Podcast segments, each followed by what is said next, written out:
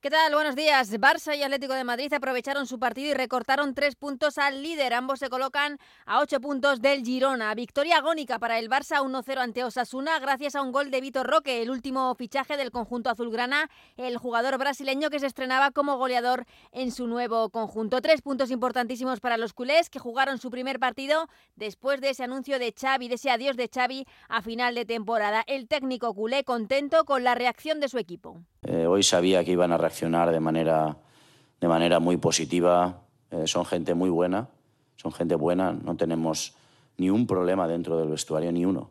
Todo lo contrario, es una maravilla entrenar a estos futbolistas. Buscábamos esa reacción hoy positiva y, y la hemos encontrado. La mala noticia para el Barcelona, una nueva lesión muscular. A los cinco minutos, entre lágrimas, tuvo que abandonar el terreno de juego Ferran Torres. Por su parte, el Atlético de Madrid ganó al Rayo 2-1 gracias a un gol en el minuto 90 de Memphis. Un gol muy protestado por el Rayo por una posible falta previa de Grisman. El que se mostraba muy enfadado en rueda de prensa era Simeone con el horario de su equipo en el partido de ida de las semifinales de la Copa ante el Atlético de Bilbao.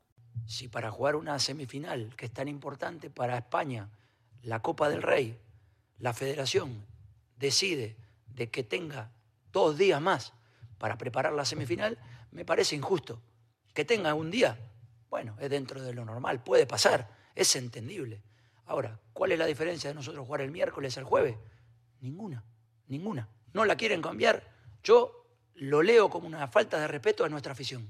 Hoy turno para el Real Madrid que visita el Getafe a partir de las 9 de la noche. Una victoria de los de Ancelotti les colocaría líderes de primera división. El partido lo podrán seguir en el Radio Estadio de Onda Cero. En la Champions femenina el Barça empató a 4 en Portugal ante el Benfica y estará el martes en el sorteo de los cuartos de final de esta competición. Y en baloncesto, como ya contábamos ayer, Margasol anunció ayer su adiós a las canchas tras una brillante carrera con dos mundiales, dos Eurocopas, dos platas en los Juegos Olímpicos y un anillo en la NBA.